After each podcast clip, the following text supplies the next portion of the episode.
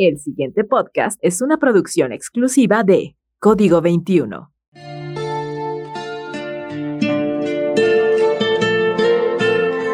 A lo largo de la historia, las mujeres se han relacionado de maneras distintas con el concepto de la limpia. Por un lado, se les ha exigido ser puras, impolutas y castas, lo que impactó en su manera de relacionarse con ellas mismas y con su entorno, y que además dejó fuera a las otras, las sucias, las locas, las brujas, las feas, las prietas, las disidentes, las lenchas, las gordas. Las que no caben en sus moldes, las que desafían el concepto de pulcritud. Por otro lado, la limpia es una práctica ancestral mexicana de cuidado que la mayoría de las veces sucede entre mujeres conjugando el sentimiento, la emoción y el cuerpo. Este programa pretende ser una limpia de aquello que sentimos y nos atraviesa, de las violencias y los males que vivimos. Esto es La Limpia, con Paula Maulén y Aranza García, por Código 21.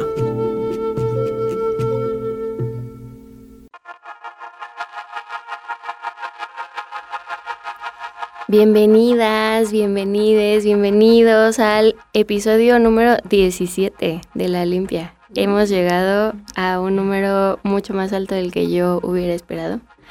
Y bueno, el tema de hoy salió en realidad porque una de las invitadas que tenemos, eh, bueno, es una de las morras que más quiero en el mundo y en algún momento de la vida, por cosas que estaban ocurriendo en mis relaciones y tal, platicamos muchísimo sobre la cultura de la cancelación, justo esto de funar a quienes hacen algo reprobable que bueno, vamos a poner un pin ahí porque justo de eso vamos a hablar. Y nada, se dio la oportunidad de que ella viniera hoy a platicar con nosotras, entonces eh, obviamente pensé en retomar esas reflexiones que nos aventamos mil veces con un tecito o con una chela en la mano, según fuera el caso. ¿Cómo estás, Regis? Hola, amiga. Es Regina Gómez y Turribarría, no, no es Regis. Re, Regis, re, re para Mujeres Incendiarias para quienes no sepan, alias. Eh, estoy muy contenta de estar acá. Creo que es un tema que me ha atravesado a mí personalmente y también como mis reflexiones justo dentro del movimiento feminista, y no solo del movimiento feminista, no, sino de la vida. Y creo que esa postura que he tenido respecto a la funa y en general a cancelar a alguien ha variado conforme al tiempo pero pues creo que está chido compartirlo aquí con ustedes, amigas. Sí, y también tenemos a otra invitada de súper, súper lujo, que ha sido mencionada ya varias veces en este podcast. No sé si ya has escuchado, pero pues Andrea y yo varias veces hemos dicho cosas que tú nos has contado en la vida. Y bueno, porque obvio la hemos mencionado, porque la queremos montones y porque es una morra brillante. Tere Santana, ¿cómo estás, amiga? muy bien, amiga, muy bien, amiga. Muchas gracias. Muy emocionada de platicar temas tan densos y que es necesario repensar también. Sí, está difícil. La verdad es que hay temas que creemos que chance y salen en una sola en un solo episodio, pero yo estoy segura de que este no nos va a dar. Es súper complejo. Ajá. pero bueno, vamos a intentarlo y a ver hasta dónde llegamos. Em, bueno, miren, yo leí un artículo de Karen Isabel Cabrera Peña y Carlos Alberto Jiménez Cabarcas de la revista chilena de Derecho y Tecnología, en donde justo hacen como reflexión, como, pero desde el punto de vista penal, ¿no? Pero me gustó las reflexiones introductorias que hacían. Entonces, la primera, pues es retomar que las redes sociales, o sea, como vamos a ir desentramando un poco qué es la cultura de la cancelación, ¿no? Porque al final de, eso vamos a platicar hoy. Em, no sé si, bueno, ustedes yo sé que sí ya saben lo que es, pero quienes nos están escuchando no sé si saben exactamente a qué se refiere esto. Entonces, bueno, para hacer como una recapitulación, vamos a a ver que las denuncias sociales, las denuncias en redes sociales como Facebook, Instagram, Twitter, eh, agarraron mucha fuerza en los últimos años. Creo yo particularmente después del Me Too o en el Me Too. Fue ese momento, siento. Total. Y eh, la cancelación, o sea, cancelar a quien era señalado, generalmente un varón, eh, como un agresor, se le cancelaba, ¿no? Pero pues qué significa eso de que te cancelen o o qué, ¿no? O sea, siento que es un poco subjetivo y no sé si ustedes tienen como, o sea, ustedes cómo entienden la cancelación. Yo lo entiendo un poco justo como este, esta obligación que sientes, por así decirlo, cuando alguien sale denunciado, que justo en mayoría son hombres, y que te da esta sensación de que tienes que cortar todo tipo de relación con esa persona, eh, incluso, no sé, si estamos hablando de una relación laboral, despedirlo, eh, negarle el acceso a ciertos espacios de amistad, trabajo, incluso familiarmente, ¿no? Como desaparecerlo, por así decirlo, de, mm. de todos los espacios. Sí, justo, también como está bien fuerte que al hacer esto, como sacarlo, eh, también pues cortamos procesos de restauración, ¿no? Entonces al cortar, al cortar redes, cortamos oportunidades. Entonces al sacar totalmente a una persona de la sociedad, es como si estuviéramos creando otra sociedad paralela también, de pura gente, entre comillas, mala y cancelada, ¿sabes? Entonces es como aquí los buenos y allá los malos y siempre regresando como a este Pues es la misma lógica de la cárcel, ¿no? Exacto. como vamos a extraer el problema y lo vamos a poner en donde no lo veamos. En Twitter. Ajá, exacto. Em, y justo, o sea, es que a ver, las denuncias en redes sociales ocurren por algo, ¿no? Y como que se empezaron a dar a partir de un sistema judicial que no estaba respondiendo a la altura. Entonces, creo que eso es importante reconocerlo porque además creo que es importante, voy a llegar a ese punto, pero hacer una distinción entre la denuncia social y la cultura de la cancelación. Como que obviamente están muy ligadas, pero creo que no son exactamente lo mismo, ¿no? Eh, y bueno, eh, para quien no haya visto en redes sociales, hace unos años salió este esfuerzo del Me Too, que eran mujeres contando experiencias con ese hashtag que era como a mí también me ha pasado y se visibilizaron muchísimas historias de violencia de muchísimas personas que además tenían renombre y eran como conocidos en los medios que, que estuvieran, ¿no? Ya fuera en la música, en la literatura, incluso como bueno, no sé, pero según yo también salieron como figuras públicas en plan políticos. Sí, cine, todo. Ajá. Y entonces, eh, pues fue muy importante, ¿no? O sea, la, la denuncia en redes sociales ha permitido que personas con denuncias penales o que cometen violencias de manera sistemática sean cesados de puestos de trabajo importantes, ¿no? Em, y yo creo que esa es una de las grandes victorias del Me Too, o sea, como señalar lo sistemática que es la violencia de género y la violencia contra las mujeres y que hubiera consecuencias reales. Vamos a ver qué onda con esas consecuencias, pero eh, bueno, eso.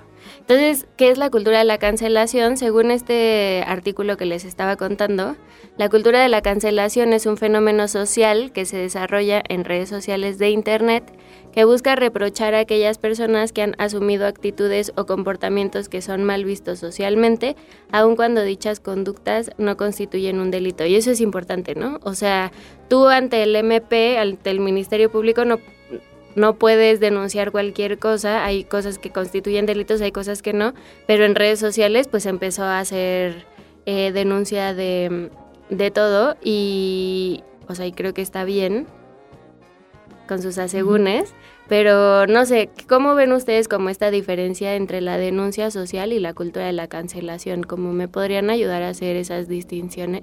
Sí, justo yo estaba pensando ahorita que acabamos de pasar el 8 de marzo, algo que sucede mucho y no sé si les pasa, es que a mí se me hace muy difícil Twitter esos días porque es una lluvia de denuncias, ¿no? Y me puse a pensar como qué fuerte que haya como temporadas donde hay picos de denuncia a lo largo del año, ¿no? Como el 8 de marzo, el 26 de noviembre, el 23 de septiembre, 25. 25 de septiembre, 28 de septiembre, 28, casi 25 de noviembre, sí, 28 de septiembre, 25 de noviembre, ajá, como que hay días picos, ¿no? Y creo que eso está hablando de que ah, justo no existen estos mecanismos de la justicia social y no es tan fácil acceder a ellos, además de la revictimización y como todas las cuestiones feas que carga eso, pero además también que existe como una no sé si llamarlo solidaridad o como una fuerza compartida entre las morras que denuncian, ¿no? Como sentirse más seguras de tener un espacio donde denunciar. Tal vez incluso que haya un montón de denuncias te hace sentir más segura de que tu denuncia no va a hacerse como, la, única. Exacto, ¿no? Entonces creo que eso es algo que yo rescato mucho como de la protesta social, que es la colectividad Eh, pero algo que de hecho tú y yo también ya hemos hablado con Andrea, es como, ¿y luego?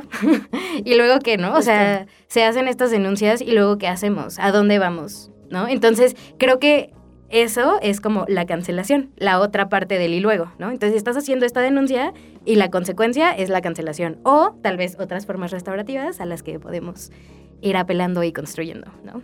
Sí, justo. Eh, de hecho, justo ayer hablaba también con Valeria Angola y hoy en la mañana también lo estaba discutiendo con otras amigas.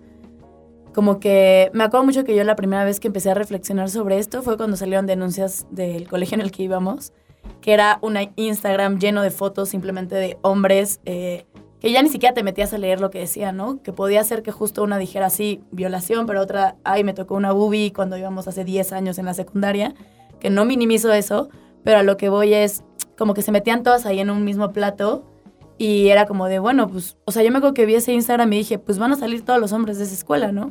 Y luego, ¿qué va a pasar después de esto? O sea, y lo hablaba ayer con Valeria y decíamos como, es que no se trata como de crear, o sea, si estamos apelando a que vamos a construir un mundo justo de mujeres, entre comillas, buenas, víctimas, etcétera, y del otro lado van a estar los hombres malos, pues es que entonces ya para qué estamos en otra, o sea, como apelando justo a otro tipo de justicia o a otra, no sé, a otras narrativas y de todos modos a eso es lo que estamos buscando, ¿no? Como a un binarismo súper colonial además, como de juzgar eh, a partir de una esencia biológica de quién es bueno y quién es malo, ¿no?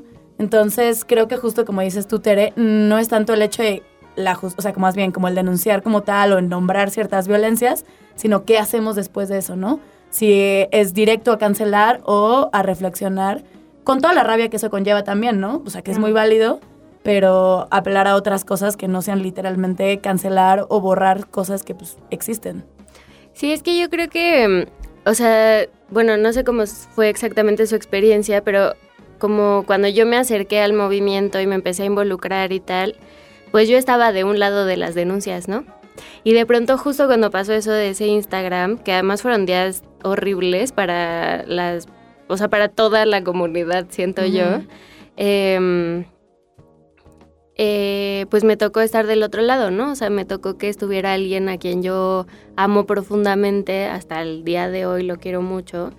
Eh, y preguntarme todas estas cosas que yo no me había permitido preguntar, ¿no? Porque además justo creo que cuando le entramos recién al movimiento y cuando recién empezamos a entender y a intentar romper las cosas, pues somos muy tajantes.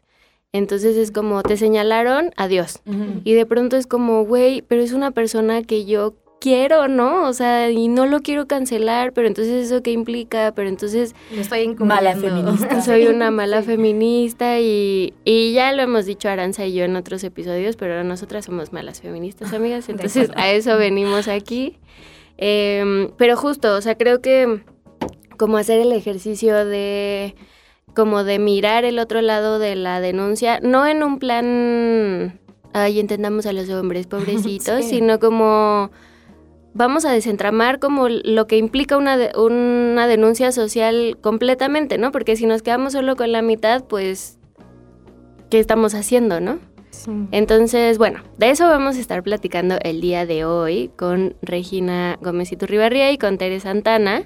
Vamos a ir a nuestra primera canción que la propuso Re, se llama Hasta Salvarnos de Leiden.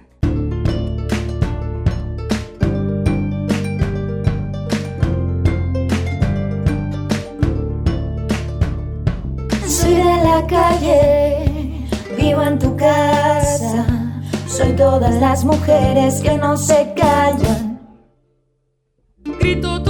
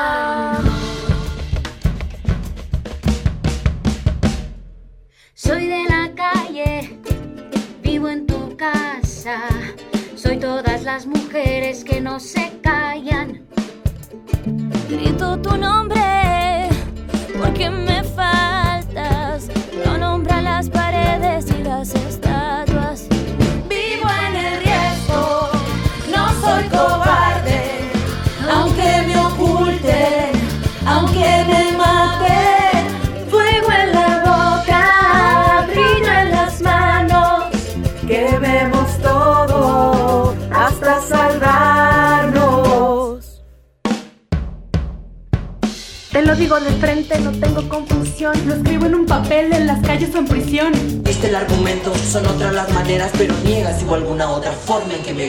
Ingrid, Ingrid, Fátima, Fátima, Karen, Karen, María, María. Con tu privilegio no te bajas de la silla, te invito a una pregunta que te ponga a pensar. ¿Eres tan inseguro que tienes que dominar? En cada alma herida va creciendo fuerte, siempre combativa. Regala con ira por tanta mentira, porque mala vibra y la violencia se respira como la ley de hielo borrando anhelos, celos, cortando vuelos con golpes certeros pa'l suelo. Novia sin velo, ni velas para el entierro, mal duelo, cuerpo perdido en cueros. Vivo en el riesgo, no soy cobarde, aunque me oculten, aunque me maten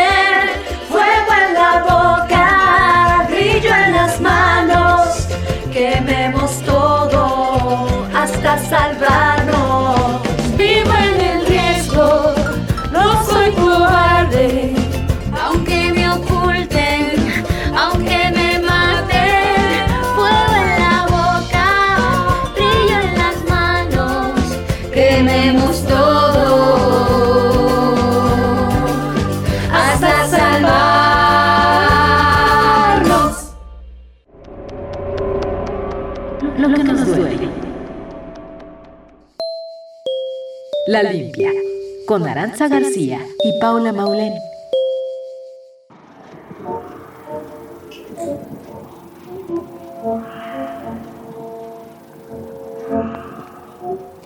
Oigan, acabamos de escuchar Hasta Salvarnos de Leiden, que yo conocí esta canción hoy, que Regina me dijo Por que la quería poner. ¿Por qué te gusta esta canción, amiga? ¿Por qué la pensaste para este episodio? Eh, pues Leiden yo la descubrí hace poquito. Es, ella es una cantante mexicana del norte de Tijuana. Y además es socióloga, además de ser música. Y es muy chida porque justo hizo un disco con mujeres de la cárcel. Mm. Entonces lo hizo en dos penales y lo que hacía era como justo ya decirles como, a ver, dime lo que quieres comunicar y lo armamos, ¿no? Y hace poco que estaba en un evento en el que ella estuvo, ella contaba que, pues a ver, o sea, ella, no sé, es música de, cierta, de cierto género y que estas morras le decían como, yo quiero una banda, yo quiero tal. Entonces era como, no ma, ahora cómo voy a hacer eso, ¿no? Pero pues justo todas sus letras como apelan a esta cuestión de las mujeres privadas de su libertad, de lo que implica que estén ahí, eh, pues de la gran cantidad de personas que están dentro de las cárceles que en realidad no deberían de estar ahí y un poco reflexionar en torno a la cárcel, literalmente. Entonces creo que tiene mucho que ver con el tema. Mm, me gusta. Sí, está buena.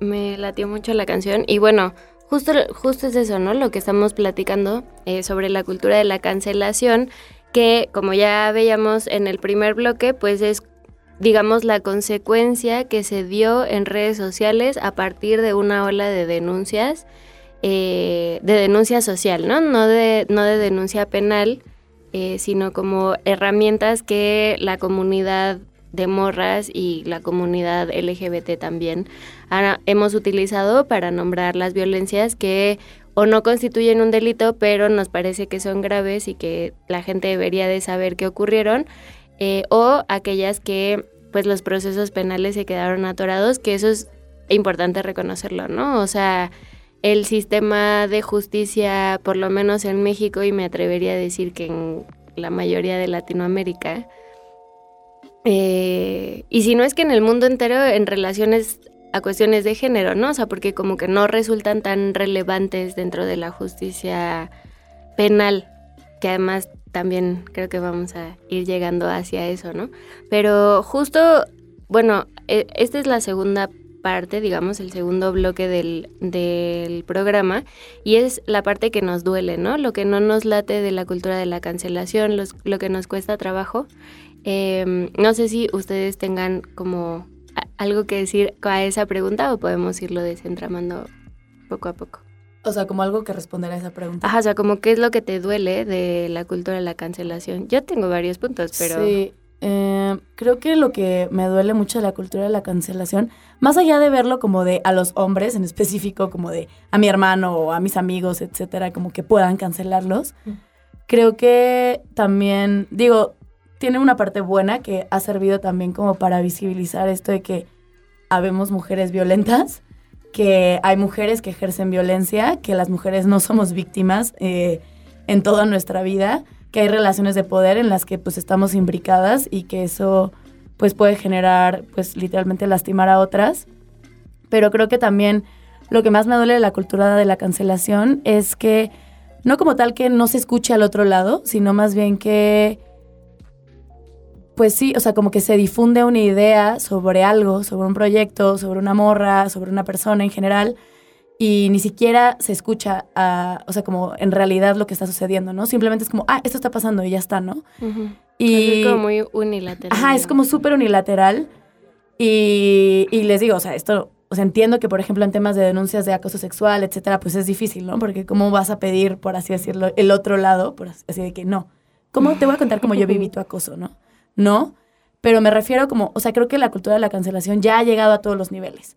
O sea, ya hay una onda de no eres suficientemente tal, eh, eh, eres blanca, eres tal, eres, o sea, es como súper agotador, como que al final no eres suficiente para nada, ni siquiera para el movimiento feminista. Entonces todo el tiempo tienes que estar repensando 14 veces lo que vas a hacer porque por cualquier cosa te van a cancelar, ¿no? Si das un paso en falso, estás cancelada.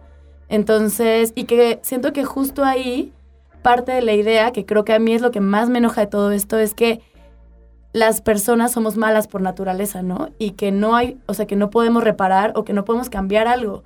O sea, que sí, puede ser que yo, Regina, me haya equivocado en algún momento en alguna de las cosas que he hecho y que se me puede señalar y decir, oye, Rey, yo creo que no estuvo chido esto que hiciste. Yo decir, va, tienes razón, o chance no, o bla, bla, bla, y yo poder modificarlo. No, es como cancelar y ya está, ¿no? No hay forma de que pueda reparar eso, no hay forma de cambiarlo y ahí se quedó tu vida, ¿no? Todo tu proyecto, lo que hayas hecho o no, como que se quedó en eso, literal.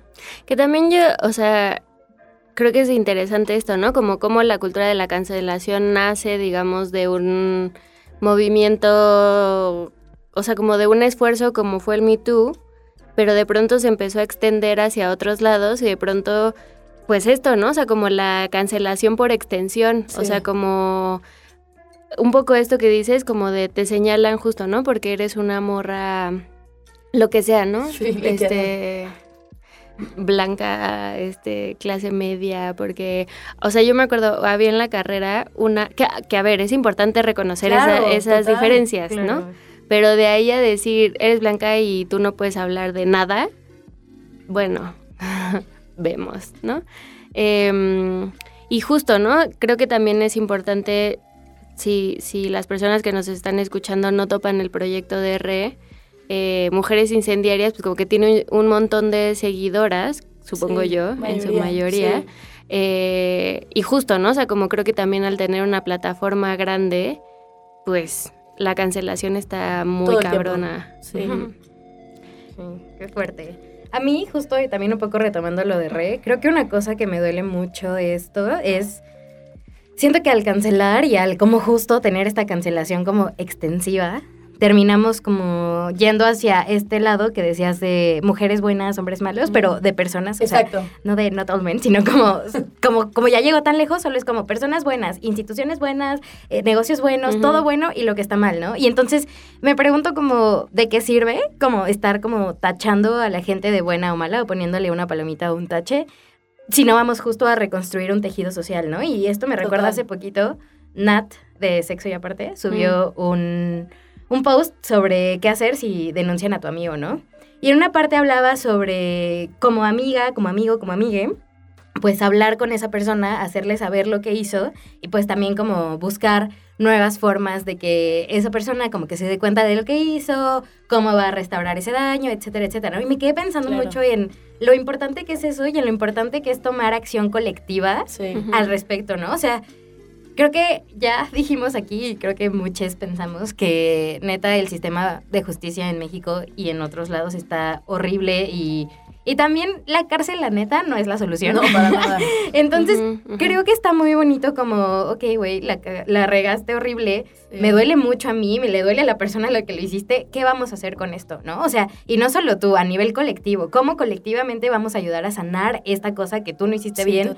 Y cómo tú te vas a responsabilizar, ¿no? Y entonces, creo que al hacer, al tomar estas acciones colectivas, también estamos construyendo como una sociedad muy distinta, con una perspectiva diferente, ¿no? Entonces, siento que quedarnos en la cultura de la cancelación es como seguir en este binario gente buena, gente mala, cárcel, libertad y también eso está horrible, ¿no? Como... Sí, porque además justo en este binarismo como de hombres malos, mujeres buenas o hombres violentos, mujeres víctimas, que a mí, o sea, a mí me, yo he experimentado violencias de género y yo no soy la víctima de nadie, ¿no? O sea, yo no quiero que me configuren de esa manera.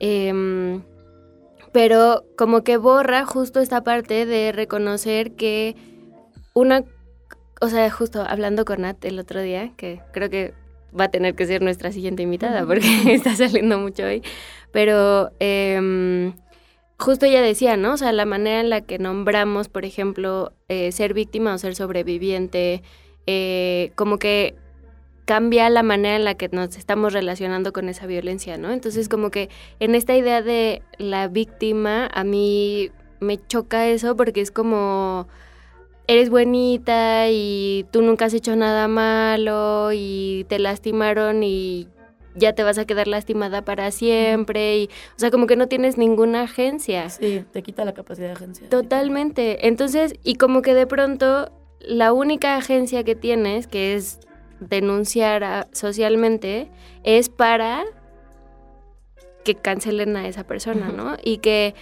a ver eso no va a pasar o sea, es, o sea, es que yo pienso mucho como en este capítulo de Black Mirror, no sé si lo han visto, en donde bloquean a la gente y entonces la dejas de ver y la dejas de escuchar y la dejas de, o sea, como que ya no existe en tu mundo. Em, y yo, eh, yo nunca he denunciado socialmente, pero he acompañado denuncias sociales. Y justo cuando yo acompañé a estas personas, como que yo les decía, como es que, a ver, si tú quieres, o sea, denunciemos, ¿no? Vamos a armar una denuncia, yo estoy aquí para, para que hagamos eso. Pero si tu objetivo es que cancelen al güey, no te voy a ayudar. Sí, no. Porque es que eso se sale de tus... O sea, uno, no es algo que puedas controlar. Dos, a mí me parece un objetivo bastante cuestionable, pero bueno, digamos, eso puede quedar de lado. Pero eso no va a pasar, o sea, al güey no le van a negar absolutamente todos los trabajos, no lo van a sacar de la escuela, su familia no le va a dejar de hablar, se va a quedar sin amigos. O sea, eso no va a pasar. Y de alguna manera está bien que no pase, porque es justo lo que están diciendo ustedes. O sea, como cómo... No, no en un plan como de cómo reinsertamos a esta persona, porque también como que ese acercamiento creo que es horrible, pero como vamos a chambear juntos, ¿no? Y cuando justo a mí me tocó estar del lado de alguien a quien habían denunciado, pues como que justo yo me sentía la peor feminista, que me iban a cancelar por extensión, por no cancelarlo, ¿sabes?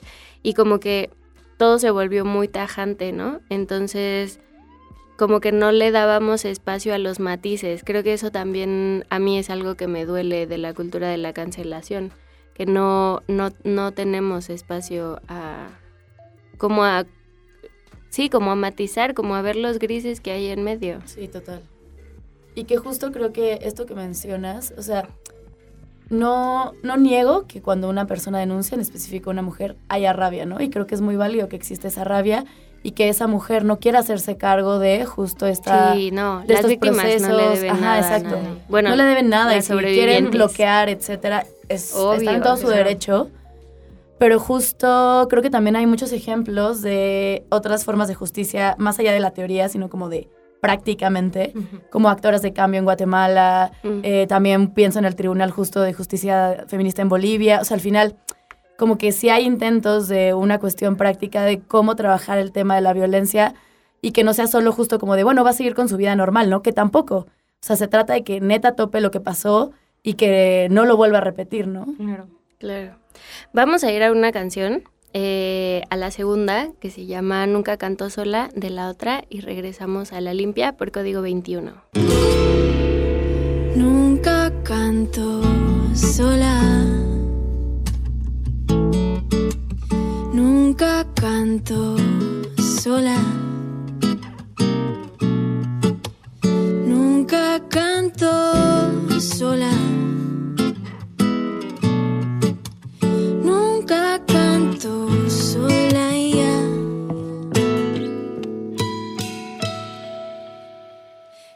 Porque el silencio me agota por dar a esta risa que es de plata y de soledad. Canto por las penas que se enganchan en la boca, por todos los gemidos que no logran avanzar.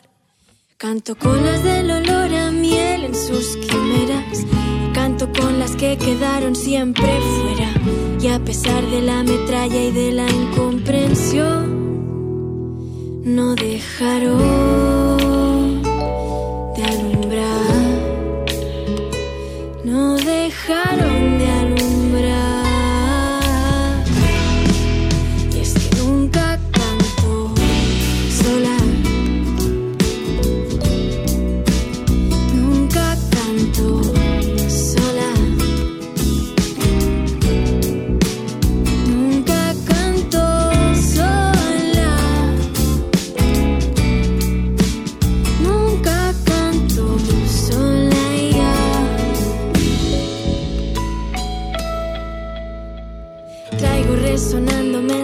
el eco de canciones de otras, de risas de otras. Traigo en las manos la fuerza de fronteras rotas y vuelta a raíces que son como el mar curando cicatrices, que son como la luz de luna y el olor a verano en las higueras. Y es que nunca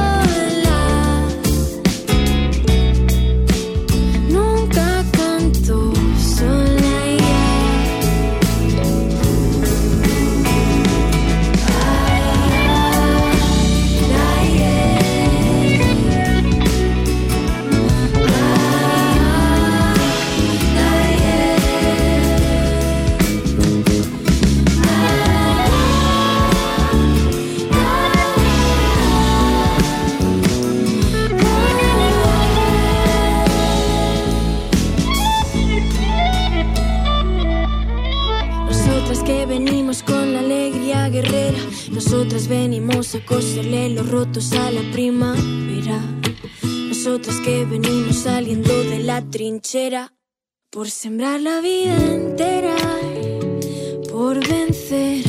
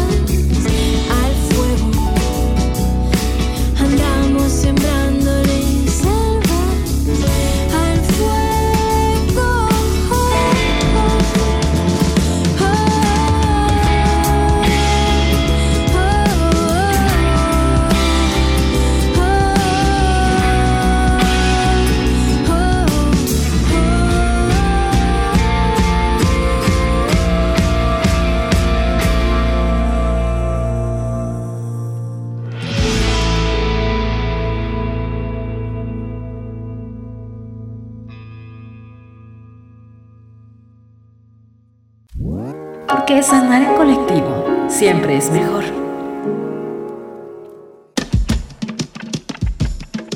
Acabamos de escuchar Nunca canto sola de la otra, que esta la propuse yo, pero igual la conocí hoy en la mañana, entonces solo me pareció como muy bonito justo esta parte de como de la compañía, ¿no? De la que habla la otra en esta canción y como de la importancia de la comunidad también. Y bueno, hemos estado platicando sobre la, cultura de la cancelación. Estoy aquí con mis amiguas Tere y Regina. Y no sé, o sea, bueno, estamos desentramando como cuál es la parte que nos duele y que creo que hay muchas partes que nos duelen de la cultura de la cancelación. A mí, bueno, a mí sí, me, mm, hay como muchos aspectos que no me laten de la cultura de la cancelación. Eh, pero particularmente hay uno que no me gusta, que no sé, creo que esto puede ser debatible, pero como yo siento que esta onda de ese señalamiento, digamos, en un momento se, se trató como de nombrar violencias y de visibilizar lo sistemáticas que eran esas violencias, pero de pronto empezó a agarrar, como a torcerse y se convirtió como en un mecanismo de como de, mm, o sea, apela a la vergüenza. Sí. Y eso me saca mucho de onda porque es muy patriarcal. O sea, como vamos a señalar, o sea, como voy a decir algo horrible, ¿no? Pero vamos a antes era vamos a señalar a la puta del pueblo y ahora es vamos a señalar al agresor, pero el efecto es el mismo, güey. Y entonces, ¿qué es lo que estamos haciendo, no? O sea, como que solamente estamos cambiando actores, pero el molde sigue siendo el mismo. Sí, total. Y creo que está súper cañón. Y justo estaba pensando hace ratito con algo que dijo Rey, que no me acuerdo exactamente qué fue. Pero, o sea, creo que al momento de estar cancelando y el estar generando vergüenza, también estamos impidiendo súper fuerte el aprendizaje y como, sí, como el movilizar, ¿no? Y pienso mucho justo en los espacios feministas.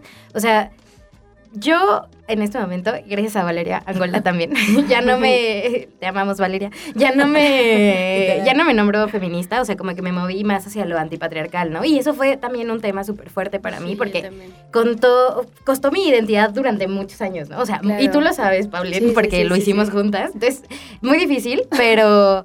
Pero fue justo porque quiero acercarme a un espacio feminista y algo que pasaba mucho era como yo no entendía la transfobia y, no entendía tampoco como el lado, como cuando decían como el sexo no es biológico, ¿no? Y yo tenía, el sexo biológico no existe. Y yo neta no entendía, ¿no? O sea, como a qué se refieren con el sexo biológico no existe si sí existen como ciertas cosas, ¿no? Pero tenía mucho miedo de preguntarlo porque era como, ay, es transfóbica o no es este lo suficientemente feminista y cualquier cosa era mal, ¿no? Y yo como, ah, ¿cómo voy a saber a qué se refieren? Si neta, si, si pregunto, ya estoy mal de cualquier lado, ¿no? Ya estás cancelada. Exacto. Y entonces justo en la pandemia dije como, qué horror. Y armé como un grupito para ver el stand-up de Malena Pichot de, de Estupidez Compleja. Y de ahí salió un grupo de unas morras que nos llamamos morras tuiteras, donde literal el objetivo de ese grupo es como hacer las preguntas más tontas, más cancelables, más no sé qué, en un espacio seguro para cuestionarnos todo, ¿no? Entonces justo, si no puedes hacer preguntas de algo que en serio tienes dudas por miedo a la cancelación, ¿cómo va a haber crítica? ¿Cómo va a haber autocrítica? ¿Cómo va a haber una reconstrucción de las cosas? ¿Cómo vamos a cuestionarnos eso de mujeres buenas, hombres malos? ¿Cómo vamos a cuestionarnos la transfobia? O sea, es como quedarnos estancadas en un lugar y solo decir como, ay, aquí estamos bien porque aquí estamos bien, nada más, somos buenas, entonces ya. Y eso me parece súper fuerte. Sí. Y que todo lo que hagamos es justificable, ¿no? También. Sí. O sea, si ejerzamos violencia, no nos vamos a responsabilizar de ella. Porque, claro, porque somos buenas. Porque somos buenas, somos víctimas nosotras. O sea, si somos violentas con otras, o sea, es como, no, eso no lo vamos a responsabilizar. Y creo que también, o sea, creo que justo esta cuestión de no, pues sí, como no trabajar en nuestra autocrítica y de movernos justamente del lugar. O sea, yo lo pienso y digo, a ver, yo, Regina, a mis casi 30 años no soy la misma de cuando empecé en el movimiento feminista a los 21. O sea, para nada. Justo creo que en ese momento ni siquiera me preguntaba si las mujeres trans podían estar en el movimiento feminista o no. Y, creo que en ese momento hubiera respondido que no. Y hoy es como, obviamente que sí, ¿no? Pero justo, por ejemplo, esta cuestión de el sexo es biológico o no es biológico, pero a la vez las mujeres trans no pueden estar porque no son mujeres biológicamente. Es como, hay unas contradicciones enormes ahí, ¿no? Entonces es como reconozcan esas contradicciones, reconozcamos que el feminismo no es un movimiento bonito de glitter en las calles, no, es un movimiento político y social que todos los días está cambiando, que todos los días se construye y que hay transfobia, hay clasismo, hay racismo y también hay muchas cosas de las que no, no nos hacemos responsables, sobre todo de nuestras violencias, ¿no? Sí, totalmente. O sea, es que al final es caer como en este binarismo como muy cruel, siento yo, ¿no? O sea, como muy crudo, digamos. O sea, las mujeres somos buenas, somos víctimas, somos lindas, somos, nos amamos.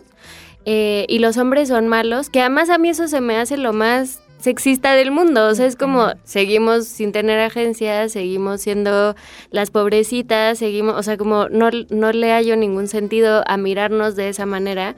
A mí me molesta mucho que, o sea, como que me molesta en general esa concepción, pero cuando me ha tocado que me pongan en ese lugar, me enfurece, ¿no? O sea, me desquicia que me quieran ver de, de una manera tan pasiva, eh, incluso habiendo experimentado violencia, ¿no? Pero pero cuando yo justo en el proceso de, reflexión que, hemos llevado durante pues algunos años, creo que es algo muy importante el, momento en el que te das cuenta de que tú también puedes ejercer violencia. Claro. Porque si no llegas a ese punto, pues la crítica que estás haciendo no es tan dura en realidad. Hay una autora que se llama Silvia Gil, que ella tiene un texto que, ay, no me acuerdo cómo, bien cómo se titula, pero es como vida y espacio en común. Ella lo habla mucho desde justo la cuestión de lo trans, pero creo que apela a todo, ¿no? o sea, como justo en el sentido de que el espacio es compartido. No vamos a crear, justo como decía Tere, una sociedad de mujeres buenas, personas buenas, y del otro lado vamos a estar todas las personas que hemos podido ser canceladas por alguna razón. Que además somos todos. Exacto, o sea, todos somos cancelados. Y que creo que la cancelación sirve para eso, ¿no? Para decir como, yo sí soy buena, ella no, porque ella hizo esto. Sí, Entonces, como para juzgar desde arriba todo el tiempo, ¿no? Sí, y que también justo apelando a esto, de que todos somos cancelables. Luego me saca mucho de onda justo en Twitter, que es como el reino de la cancelación, que la gente se mete a buscar tweets del 2010 de la Para recordarle lo que dijo hace 14 años. Ya, es como, eh, ya, tengo 26, ya pienso diferente, perdón, tenía 12, ¿no? Como, entonces está cañón, ¿no? Y es como... Ya me moví. Crecí, ah, qué sorpresa. justo, como si, o sea, yo digo como, güey, en mi pasado fui racista, clasista, machista 100%. Y seguramente si yo justo diera mi cara y compartiera mi vida en Mujeres Incendiadas o algo así, ya habría alguien que me habría encontrado un post de 2009 cuando estaba saliendo de la prepa, así de, mira Regina, esto lo dijiste en 2009. Es como, ah, bueno, gracias. Claro, porque además es como pensar que todo, todos nacemos feministas. Exacto. Y todos ya entendimos qué onda. Y, o sea, a mí, por ejemplo, algo que me gusta mucho como de estos creo que WhatsApp se ha convertido en un punto importante de reflexión de morras. O sea, como los grupos y así, que me gusta mucho tener estos grupos en los que es como, oigan amigas, es que me pasó esto y me sentí incómoda, pero no sé si es, si es el patriarcado o soy yo o lo estoy interpretando mal. O, ¿saben? Como todo el rato estamos reconstruyéndonos y cambiando y cambiando de opinión y justo, incluso en el podcast, ¿no? De pronto hay bandita que me dice como de cosas que dije en capítulos pasados y yo ya no me acuerdo y de pronto es como, pues quizás ya no estoy tan de acuerdo conmigo misma, ¿no? O sea, Puedo cambiar. pero ya quedó grabado, güey. Entonces, como es complicada esa parte, creo yo. Y creo que, o sea, en el fondo la cultura de la cancelación es una forma de relacionarnos insostenible. Sí, o sea, no, no es sostenible a largo plazo eh, y que además a mí me ya me da la peor hueva como esta onda de este, no sé si vieron el otro día que justo en el 8M salieron denuncias contra Siddhartha, el que es esposo pareja de Yuya. Y fue así que canceladísimo, no sé qué, porque además como que y ya... Yuya también, por Exacto.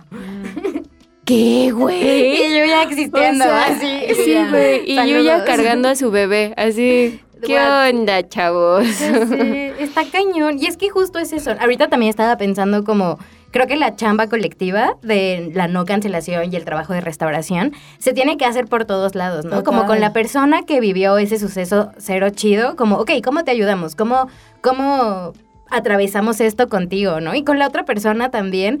Y no, o sea, justo hacer exactamente lo contrario a esta cancelación generalizada y hacer como una red de apoyo generalizada, ¿sabes? Y entonces está súper fuerte que no sé, que además también la cultura de la cancelación, específicamente en estos casos de parejas heterosexuales, em, termina siempre también como a la morra, como, es que tú no lo educaste, eres su novia, ¿cómo no le vas a decir? Y es como, güey, ni siquiera andaba con él hace ocho años, pero ok, ¿sabes? No sé, o sea. Sí, y además, o sea, justo esto, como quizás yo me quedaría un poco con, con la pregunta de ¿Qué pasa después de una denuncia, güey? La banda puede cambiar, la banda se puede reivindicar, la banda puede reconstruir sus lazos, puede o no, ¿no? Porque de pronto pareciera como, no, no, no, no, ya ejerciste violencia, fuiste, güey. Sí, por eso. O Vete del país, güey. y en otro país también te van a tratar porque ya estás cancelado, güey. O sea, como como si si el objetivo en sí mismo es la cancelación, pues está pinche, ¿no? O sea, ese objetivo como yo no le hallo sentido a un objetivo como ese, o sea, yo entiendo que las personas que experimentan la violencia obviamente no van a ir a enseñarle a la persona que las agredió y no es lo que nadie esperamos, creo yo. Em, las sobrevivientes no le debemos nada a nadie, pero eh, incluso como que como sobreviviente te encabrone que haya gente que sí esté acompañando ese proceso, que de pronto el güey sí esté agarrando la onda, que sí esté, qué sé yo, ¿no? O sea, eso es muy complicado porque obviamente es muy fácil aprenderte el discurso y decir como, claro, yo soy un machito reformado y, güey, son los más peligrosos, pero... Em, pero entender esa parte, ¿no? O sea, la sobreviviente no le debe nada a nadie, pero tampoco, o sea, ni comprensión ni nada, pero va a haber gente que sí se va a rifar por esa persona que agredió y está bien, que eso pase. Porque eso, porque si no, lo que ya se rompió con la agresión se va a terminar de romper Total. con la denuncia, con la cancelación y pues mamó, güey, porque pues en realidad justo, ¿no? O sea, todos somos cancelables, todos somos este señalables. Y pues ya entonces como ya todos están... y es que además es eso, güey. Si todos estamos cancelados, entonces nadie está cancelado, entonces no sirve de nada, güey. claro. Todos cancelados, nadie cancelado. Exacto. es el nuevo tema del mundo. Sí, y porque además es muy así y, y justo creo que parte de, de lo que te dan las redes sociales, que es como el anonimato, de decir, ay, tú hace 14 años dijiste esta pendejada, güey, entonces te voy a funar por eso. Y que además, quiero hacer un paréntesis aquí, ¿saben de dónde viene la palabra funa? Yo sí. Sí, es mapuche, güey. No más. Sí, es muy bonito. Y es como algo que se pudre.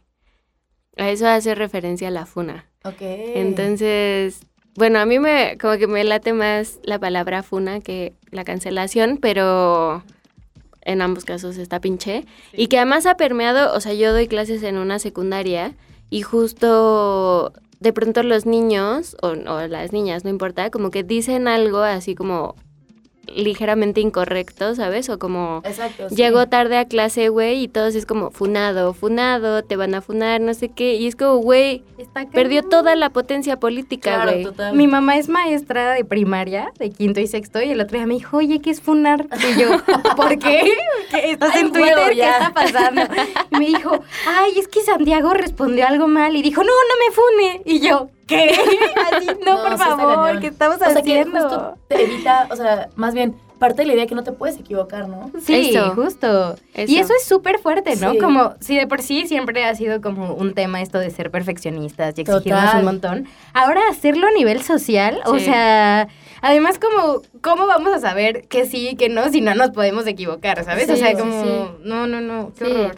O sea, hay que, a ver, obviamente no sé, o sea, como cada quien tiene sus límites, ¿no? No es como que aquí estemos diciendo como, ay, denle otra oportunidad a los feminicidas. o sea, no, güey, no. no, no, obviamente hay límites, ¿no? Y, y obviamente también cada una tiene sus límites, o sea, por ejemplo, habrá quienes digan como, güey, con alguien que violó yo, yo me la rifo, ¿no? Y chambeo con esa persona y habrá quienes digan, güey, no, o sea, eso yo no lo voy a tolerar, ¿no?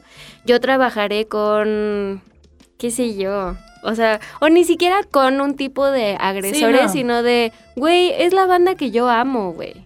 Es una persona que yo amo profundamente y voy a estar ahí para su proceso y también creo que eso me parece muy importante como para antes de cerrar, que no es lo mismo encubrir que no cancelar. Exacto. Y creo que eso se nos ha perdido de vista y ya vemos quienes lo hemos repetido muchas veces, pero no nos han escuchado lo suficiente. Pero encubrir no es lo mismo que no cancelar, ¿no? O sea, el encubrimiento es salir y decir, no, lo que están diciendo que hizo este güey no es cierto, él jamás haría algo así porque es mi amigo, porque bla. Y no cancelar es decir, ok, lo hizo, ¿qué vamos a hacer con eso que hizo? Exacto. Claro. Yo no sé, como que dentro de todo el proceso que me aventé justo con esta persona que yo amo profundamente, em, como que esa fue mi conclusión y que además de pronto se me señalara a mí como encubridora, era como, güey, ¿en qué momento? O sea, ¿cuándo? ¿Cuándo yo he dicho que no es cierto lo que le señalaron, güey? Pero es que te sigues llevando con él, Paula. Y entonces eso quiere decir que no te importa tanto la víctima. Sí, o sea, sí no. Y ahí también hay un proceso que no hemos dicho esa palabra de fiscalización de todo, de todo lo que haces, que comes, que si saliste con tal, que si un día hiciste tal, que si te compraste tal cosa, que si gastaste 10 pesos más en esto. O sea, justo, esta onda de fiscalizar absolutamente todo lo que haces, súper patriarcal también. Sí, o sí. sea, de esperar una congruencia absoluta en cada cosa que dices, piensas y sientes, ¿no? Y que además eso ya se hacía antes. O sea, Sí. es como, ay, ella, la que se acuesta con no sé cuántas Exacto, personas, sí. la que abandonó a sus hijos, la que ña, ña, ña. Pero es la misma estructura, solo que se señalan cosas diferentes. Y justo ahorita que dijiste ella, también eso está súper cañón que también mucho de esta hipervigilancia es hacia las morras. Total. Entonces otra vez es el patriarcado disfrazándose de feminismo. O sea, como neta, quiero hacer una lista de nosotras las veces. cayendo, ya sé. o sea- O sea, es como obvio, sí, soy tan buena feminista que voy a cancelar al mundo. Y es como, no, hermana. Sí, no, no, no, no necesitas cancelar al mundo entero para ser buena feminista, Sí. ¿no? Entonces. Y también eso, ¿no? Como otra vez creo que es ser buena feminista, Sí. ser feminista. ¿Qué es ser feminista? Y que además cancelar es cansadísimo, Sí, güey. no. O sea, borrar de redes, replantear tus relaciones. O sea, como, güey, ¿por qué no las replanteamos, pero desde el otro lado? Desde el lado de la construcción y desde el lado de la reflexión. Total. Ay, no sé. Bueno, este tema, como ya sabíamos, iba a estar complicado y, y como de llegar a un punto eh, final, pero definitivamente creo que por lo que ustedes dijeron ambas, yo lo rescato mucho, que es como esta parte de la colectividad, de la, de la comunidad al final. O sea, yo sé que en los espacios urbanos no nos entendemos como una comunidad, pero sí los, sí lo somos o sí lo podemos construir. Y, y eso, yo me iría como con reflexiones como muy puntuales, en, en donde las sobrevivientes no le deben absolutamente nada a nadie. Y una cosa es encubrir, otra cosa es cancelar, no hay que confundirlas. eh, y se vale no cancelar a la gente. Y no quiere decir que no te importe la violencia que, que ejerció o que experimentó la otra persona, ¿no? Total. Que viva la Em, justicia restaurativa. Sí. que tenemos que platicar de eso después, Sí. de qué es la justicia restaurativa. Y justo estos ejemplos, güey. Sí, total. Porque Sí. yo pienso mucho en uno de las mujeres de Guatemala, en donde ellas decían como hubo, o sea, dentro del conflicto armado, como que hubieron Esos violaciones colectivas eh, de parte del- de los militares hacia las mujeres. eh, y hubo una comunidad en las que ellas decían como a mí no me da nada que los metan a la cárcel. A nosotras es no nos regresa nada. Sí, Entonces es estaría bueno chida. después platicarlo. Re se va a ir a España, quizás tengamos que hacer eso por Zoom, pero sí se puede hacer. Se arma. Y bueno, pues eso, creo que no llegamos a un punto final, pero es que creo que el- la cultura de la cancelación No tampoco es como final. que ha llegado a un Sí, punto no. final. Sí, no, y es algo que es como pues también reciente, como Exacto, cuestionárnoslo, ¿no? O Sí, sea, sí. creo que yo puedo decir como, no, la cultura de la cancelación no, pero si me enfrento a algo, también Exacto. es como, ah, Sí, estoy haciendo? claro, ¿Cómo le voy a ayudar? claro, No quiero ser. Que tampoco se entienda claro, como claro. que las que no le apostamos a la cancelación estamos en un nivel de feminismo Sí. superior y ya alcanzamos el nirvana, güey. o que no sea, existe violencia machista, o sea, no. Claro. Exacto. Solo Pero- es, estamos apuntando hacia Exacto. nuevas formas. ¿Cómo? Sí. Aún no sabemos, pero Exacto, ahí vamos. pero ahí vamos, poco a poco. Bueno, y entonces ya llegamos al final del programa. Muchas gracias, amigas, Ay, por haber gracias por venido. invitarnos. Este, nos pueden seguir en nuestras redes sociales, código guion bajo radio, código 21 guion bajo radio. Otra vez. Otra vez. Eh, código 21 radio en Facebook y en Instagram y en Twitter como código 21 guion bajo radio. Yo en Twitter estoy como P Maulen B de burro. ¿Ustedes quieren dar sus redes o no? ¿Sí? Yo estoy como Tere Santana guion bajo en todos lados. Y yo como arroba mujeres incendiarias doble guion bajo. Doble guion bajo. Ok. Y bueno, pues muchas gracias por escucharnos. Nos vamos a ir con una última canción que la propuso Tere, Fuerza Omega de Audrey Funk. Y nada, pues nos escuchamos la próxima semana en punto de las 4 por código 21.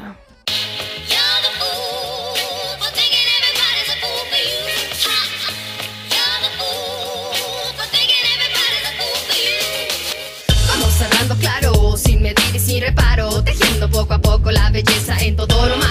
Me siento tan completa, me siento bien dispuesta, va a pararme de la cama y sentirme bella. Y es el swing de sentirte llena, de comerte de un bocado toda la tristeza. Vamos, sacúdete la pena, a veces el espejo se llena de vaho y tu reflejo es tu condena. ¿Qué más da si tu sonrisa no es como la morra de telenovela. Las mujeres de la tierra sonreímos con el alma y nos enamoramos en pijama. Nos desatamos y perdemos la calma. Y no, no todas somos de la misma talla. Algunas piel canela, otras color de estrellas. Somos tan iguales, femina, fuerte, grande y bella, pura luz omega.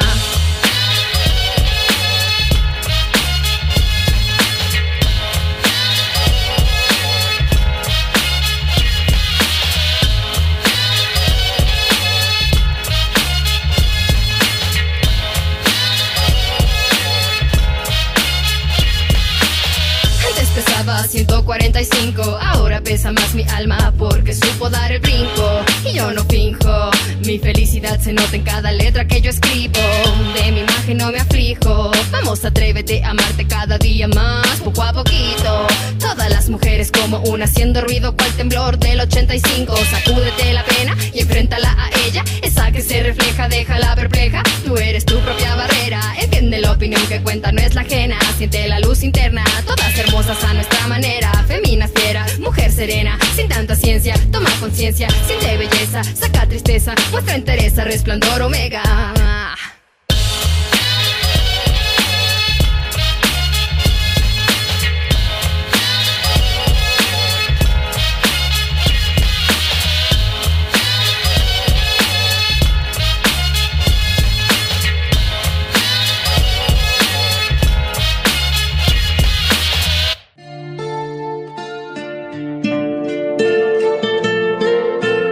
Gracias por acompañarnos en este espacio de catarsis personal y reflexión colectiva. Te esperamos todos los miércoles a las 15 horas por Código 21. La Limpia, un espacio para sanarnos en colectivo. Código 21. Suena la ciudad.